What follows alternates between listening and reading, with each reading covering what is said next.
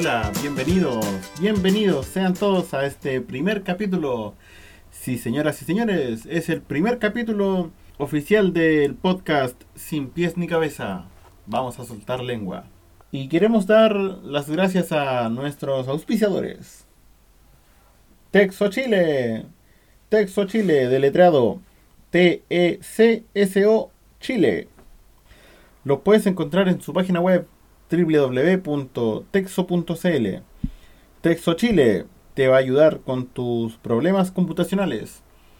Si tienes que formatear tu computador, si se te cayó un vaso de agua en el teclado y tu computador ya no funciona, si rompiste la pantalla de tu computador, tanto de escritorio como portátil, puedes contar con Texo Chile.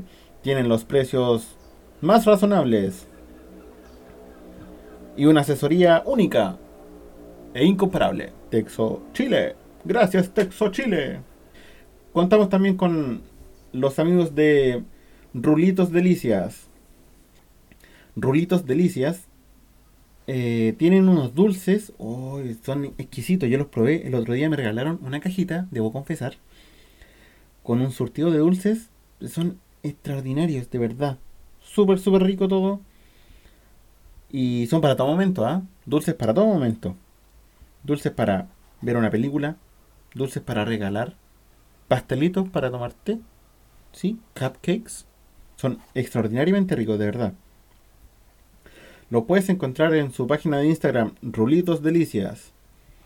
Ahí tienen el WhatsApp, son de Valparaíso, los puedes contactar en Valparaíso. Tienen despacho a domicilio. Rulitos Delicias, es que no hay más. No hay dónde perderse. Rulitos Delicias es. De verdad. Si quieres chanchear un poquito con tu pareja, o si quieres regalar a tu mamá, a tu papá, a tu hermano, a tu hermana, un, un rico presente, y nunca mejor dicho, Rulitos Delicias es la opción. ¿Sí? También queremos dar gracias a Enviori Chile. N. Beauty Chile. Deletreando porque hay gente que de repente lo quiere buscar en Instagram, qué sé yo. Enviori Chile. Pestañas, cejas, Enviori Chile. Para hacerte tus eh, lifting de pestañas, Botox, diseño de cejas, todo lo que quieras con relación a belleza ocular en Beauty Chile.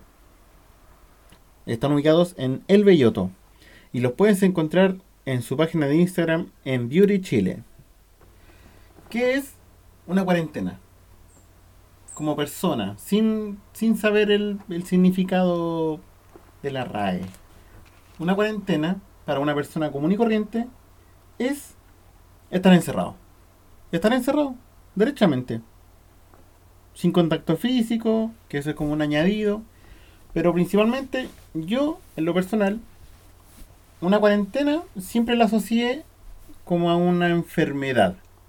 Obviamente se aplica cuando hay una enfermedad. Pero siempre lo vi como algo distante. Oh, siempre lo vi como algo distante. Como como algo de una enfermedad. De verdad, cuando uno está muy así moribundo en cama, ah, ahí se hace cuarentena. Pero no, nunca pensé hacer una cuarentena estando bien, estando sano y bueno. Sano y bueno, ni que fuera borracho aquí. Pero siempre vi la cuarentena con imagen de, un, de, de gente que está en camillas, muy enferma, esperando eh, un médico que venga desde el otro lado del mundo a sanar su, enfermedad.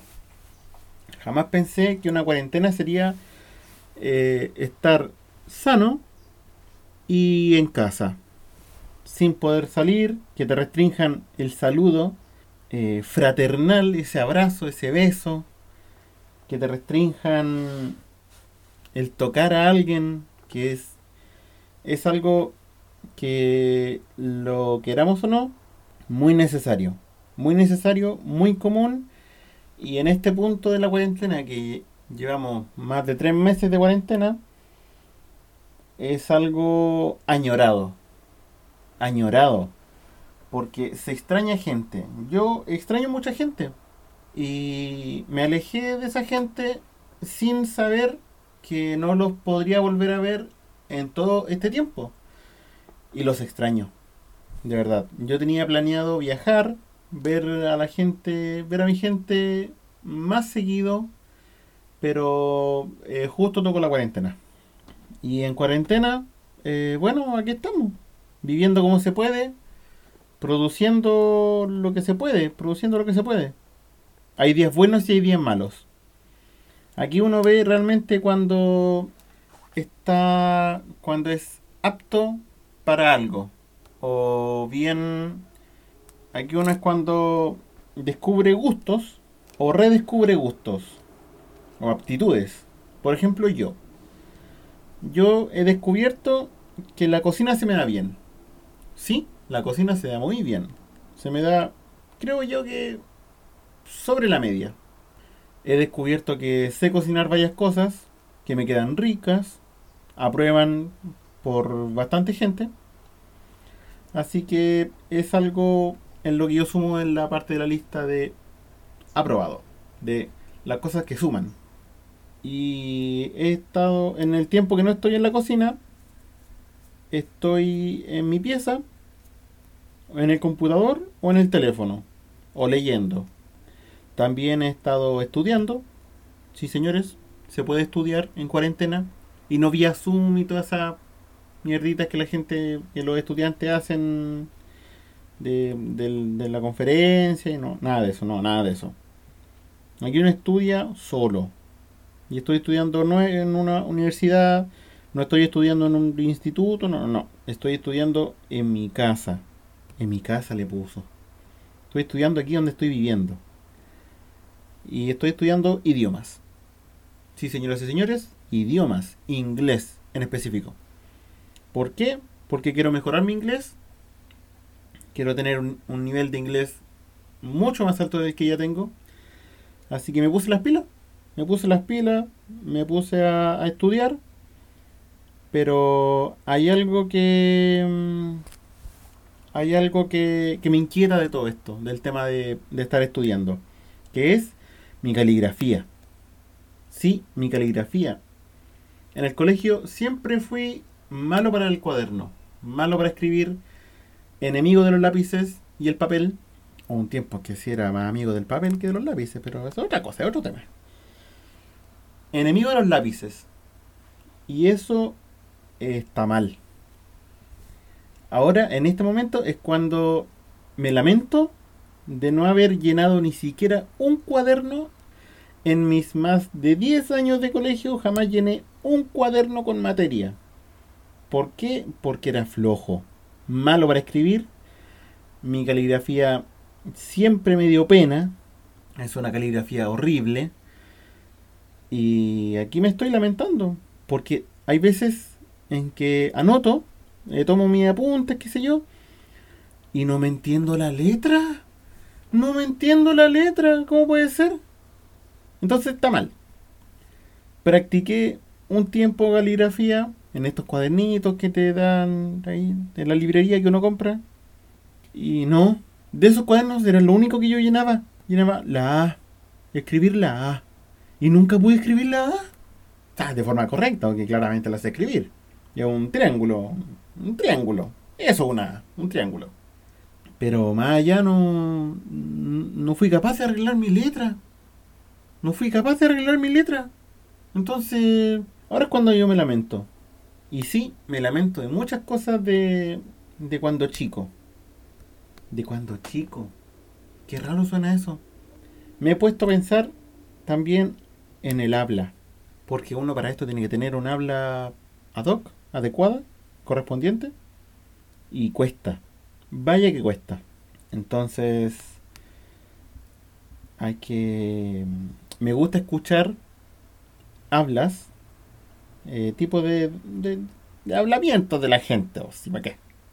Y claro, uno está muy lejano a un, a, una, a, un, a un habla correcto, porque se come letras, junta palabras, habla mal, habla muy rápido, entonces está mal. Nuestro habla está en decadencia, señores. Nuestro habla está en decadencia hay que ir mejorando.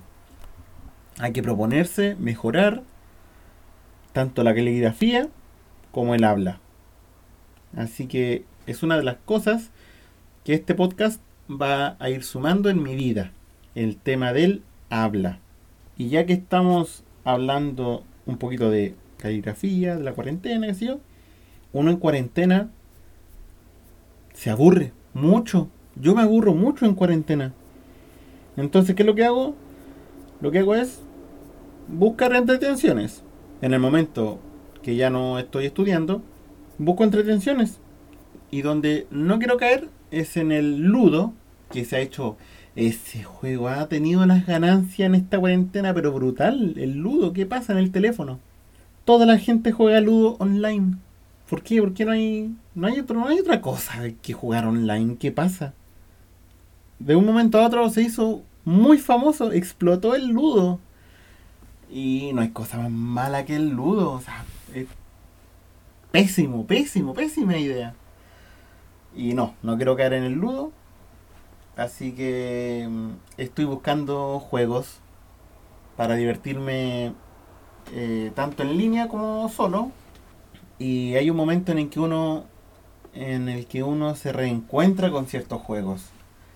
Son juegos que estaban olvidados, en el que uno invirtió plata muchas veces y después de años los vuelves a instalar y oh, qué maravilla. Oh, qué gran juego.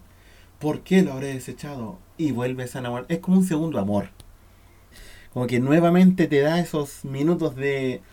Esos minutos de goce, de. de. de diversión. Mira, no, me salía la palabra diversión. Qué pobre. Qué pobre de léxico este hombre. Y está bueno. Está bueno eh, reencontrarse con esos juegos que te dieron eh, su momento de diversión cumplieron su objetivo. Sí, esos juegos cumplieron su objetivo que era el divertir. Y damos las gracias a esos juegos. No muchos enseñan, no muchos juegos son los que enseñan. Y normalmente se disfrutan, o sea, normalmente la gente va más por los juegos que no enseñan. Lo que no quiere decir que no se disfruten los juegos que sí enseñan. Por ejemplo, los juegos de rol. Sí, los juegos de rol, donde hay una historia que contar, donde hay un personaje que manejar y una aventura que... Mm, ¿Cómo se dice? Y una aventura que vivir. Toma. Me salió tarde, pero me salió. Y está bien. Son todos los juegos divertidos, uno más que otros. No a todo el mundo le gustan los mismos juegos, obviamente. Pero está bien hay que, hay que tener ese reencuentro con los juegos, tanto en el teléfono como en el computador, ojo ahí. Hay un tema que a mí me acongoja, me, me, lo tengo ahí el tema, lo tengo bien presente siempre, a diario. Que es, es que la mañana se me hace muy corta. Todas las mañanas se me hacen muy cortas. Me levanto, es que me levanto tarde, entonces ahí parto mal. Por eso es que la mañana se me hace corta. Me levanto muy tarde. Me levanto a las... digamos que a las 9. Vamos a mentir un poquito, lo reconozco. A decir que me levanto a las 9. Día por medio me toca hacer desayuno. Tengo que hacer un desayuno para dos. Y la mañana se me hace muy corta. De 9 a 11 pasan 5 minutos. ¿Qué pasa? Me demoro mucho haciendo el desayuno. Que, que no entiendo, no entiendo de verdad. Y la tarde, hay tardes que se me hacen eternas. Después del almuerzo, por ejemplo. Se me hace eterno. Entonces no entiendo, está como desfasado el tema. 24 horas tenía que ser más horas para la mañana y menos para la tarde. Pero no, hay tardes que son eternas. Entonces está mal. Eso está muy mal. No puede ser. Voy a ligar con el que está encargado del, del tema del horario que le ponga más horas para mañana. Que de verdad como que no no rinde, no rinde, no, no, aplica, no.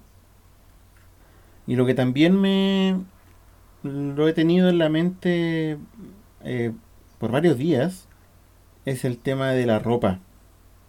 Porque les quiero contar que yo estoy tratando... No, no estoy tratando, lo estoy haciendo. Estoy bajando de peso. Estoy a dieta, estoy bajando de peso. y llega un punto en que la ropa me está quedando grande. Y es un momento demasiado temprano para lo que yo tenía presupuestado.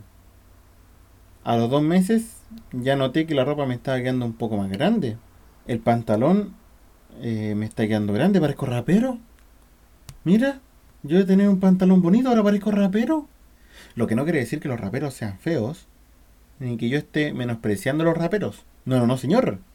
Pero claramente no es mi estilo. Usar la ropa ancha, así como muy, muy grande, dos tallas más, qué sé yo. No, ya no va.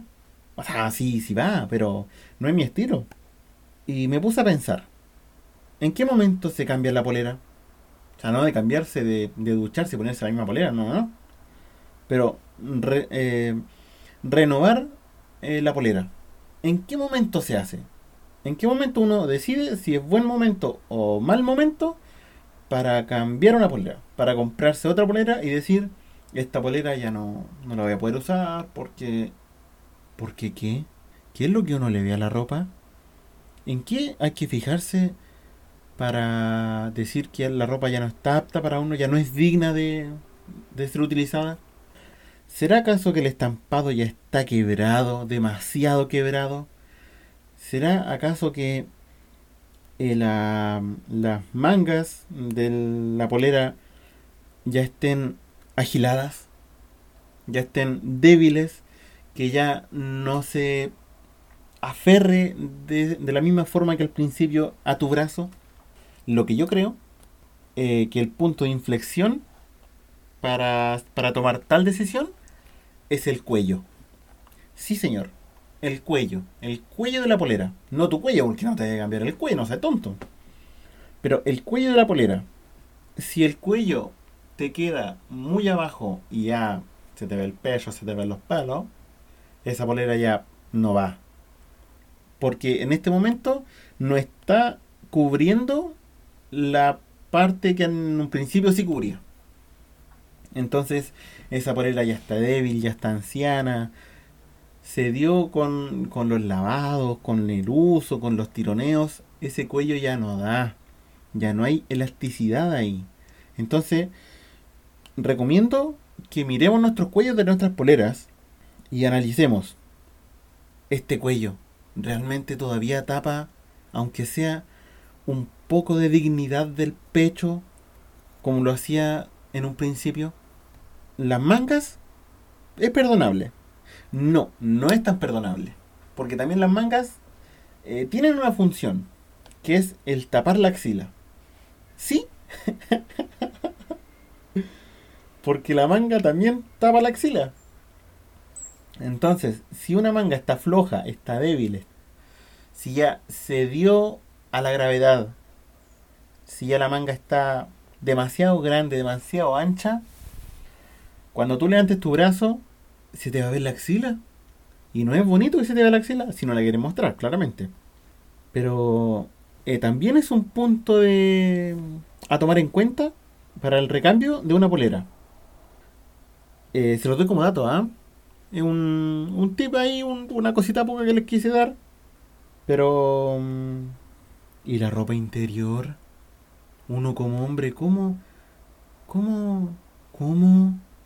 ¿Ah? Uno como hombre es menos preocupado de su ropa interior que las mujeres. Debo decirlo. Uno como hombre es menos preocupado, lo que no quiere decir que sea despreocupado, ni mucho menos. Un hombre no es desaseado.